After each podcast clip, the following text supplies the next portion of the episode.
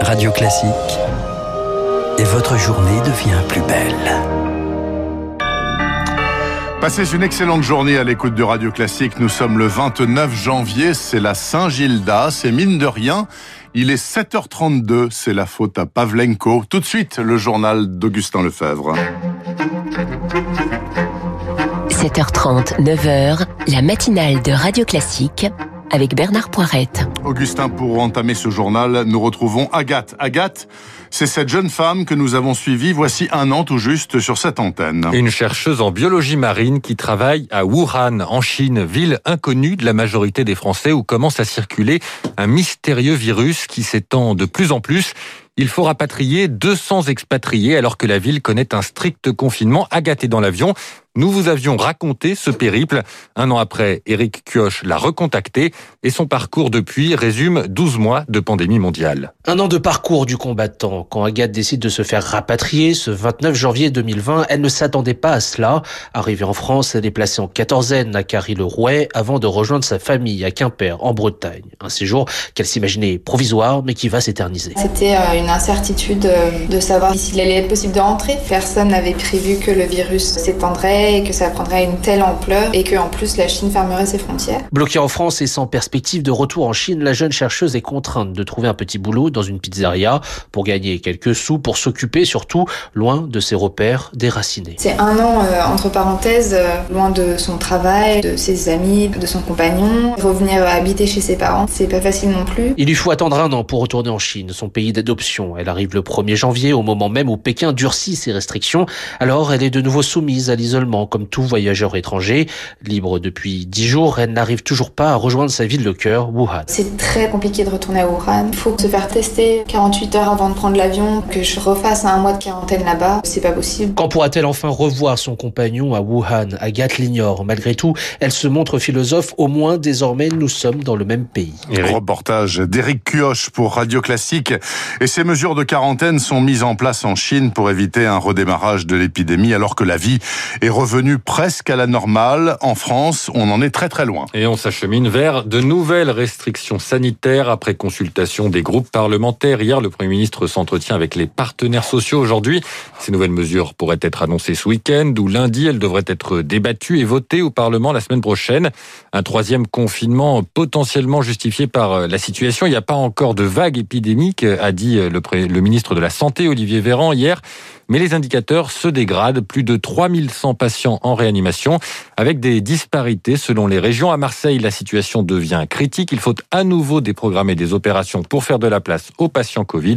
Le chirurgien Stéphane Berda, président de la commission médicale d'établissement de l'hôpital Nord, est très inquiet. On était déjà à près de 40% de déprogrammation euh, sur le site euh, dont je fais partie. Là, aujourd'hui, on est monté plutôt à des chiffres qui vont jusqu'à 50, euh, voire 55% de déprogrammation, voire plus dans certains secteurs. Il est très compliqué pour nous de refaire ce qu'on avait fait précédemment. En effet, qui était faisable une fois, devient plus compliqué quand on a, entre guillemets, stocké des patients qui attendent d'être opérés. Et donc, on se retrouve avec un retard de prise en charge pour un certain nombre de patients. Et chaque fois qu'on déprogramme, eh bien, on accentue ce volant de patients qui attendent d'être opérés, qui ne le peuvent toujours pas. Donc, on n'a toujours pas rattrapé notre retard et toute déprogrammation crée encore plus de risques et de perte de chance pour nos patients. Voilà, c'est extrêmement, extrêmement compliqué. Un propos recueilli par Rémi Vallès. Cette dégradation de la situation sanitaire est causée, bien sûr, aussi par des variants plus contagieux. On devrait en savoir sur ce sujet un petit peu plus, notamment quant à leur circulation. Résultat d'une enquête menée plus tôt dans la semaine qui seront dévoilées aujourd'hui. Olivier Véran a donné des premières estimations euh, hier.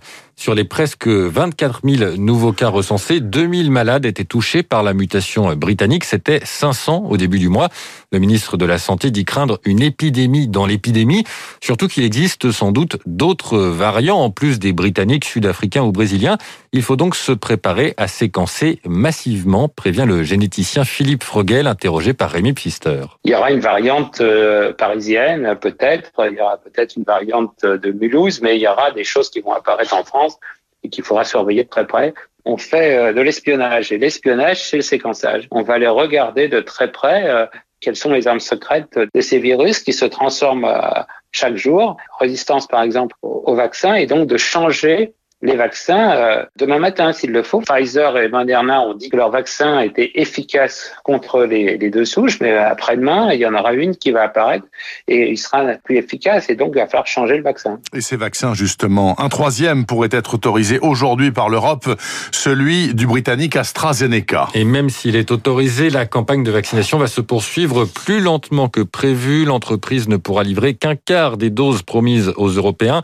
Retard également pour Pfizer et Moderna. Résultat, le gouvernement s'attend à ce que 2 500 000 Français aient reçu une première injection fin février. Il espérait atteindre les 4 millions. Et puis du côté des conséquences économiques de la crise, l'INSEE annonce à l'instant euh, une récession de 8,3% en France pour l'année 2020. Une récession qualifiée de massive. Et aujourd'hui, les 900 agences Pôle emploi de France vont rester fermées. Euh, suite à une, euh, une conseillère de Pôle emploi a été abattue hier par un ancien ingénieur à Valence dans la Drôme. Il a ensuite tué une DRH en Ardèche. Les enquêteurs se demandent s'il s'agit d'un acte de désespoir ou d'une vengeance. Ils s'interrogent sur les liens potentiels avec une série d'attaques commises mardi dans le Haut-Rhin. Malgré la crise sanitaire, le gouvernement veut continuer à mener ses réformes. Un projet de loi pour améliorer le sort des mineurs isolés a été annoncé mercredi soir. Et parmi les mesures présentées par Adrien Taquet, le secrétaire d'État à l'enfance, un accompagnement à l'emploi et une allocation de 500 euros par mois pour ces jeunes après leurs 18 ans. La création d'un fichier national des agréments pour les familles d'accueil. Aujourd'hui, ces fichiers sont départementaux, mais aussi l'interdiction de placer les mineurs dans les hôtels, sauf cas exceptionnels. Akan Marty est éducateur spécialisé dans le Rhône, auteur du livre Enfants mal placés. Il craint un effet d'annonce. Dans les hôtels, il y a très peu de travailleurs sociaux qui passent, donc en fait ils sont tout seuls. On a des jeunes qui sont en errance, qui sont isolés, et il y a eu des drames. On a vu des jeunes qui ont pu se suicider. Donc dans l'idée, c'est une très bonne chose d'arrêter avec euh, ces hôtels. Mais derrière, qu'est-ce qui se passe concrètement? Pour euh, tous ces jeunes. Parce que là actuellement en protection de l'enfance on a un manque criant de place dans les structures. Donc on imagine euh, ces jeunes qui sont euh, en dehors des hôtels pour les mettre où? Moi je me questionne. Donc je vois pas comment ils vont mettre en place ce système là et j'espère qu'il y aura un réel accompagnement qui soit mis en place. Propos recueilli par Camille Schmitt. Et puis le vent des globes Jean Le Cam le roi Jean Le Cam vient de terminer son tour du monde à la voile. Mais enfin il est mal en point. Il a une côte il a une côte cassée. Tout à fait. On l'a appris ce matin. Hier soir le doyen de la course 61 ans était huitième à passer la ligne d'arrivée au Sable d'Olonne. Il termine quatrième du classement. Il bénéficie euh, des 16 heures de compensation pour son sauvetage de Kevin Escoffier. Après 81 jours de mer, de multiples avaries, vous le disiez, une côte cassée, il était plus que soulagé de toucher terre. C'est une ligne d'arrivée que j'ai rêvé tous les jours depuis un mois et demi. Et tous les jours, je me disais, j'y arriverai pour. Ça a été euh, terrible. Terrible parce que j'ai eu des soucis euh, où euh, j'aurais pu y rester. Et que quand tous les jours tu vas voir ce que tu as fait, si ça tient, et que tu n'oses même plus ouvrir la porte pour voir si ça tient ou pas, parce que tu n'en peux plus. Voilà pourquoi.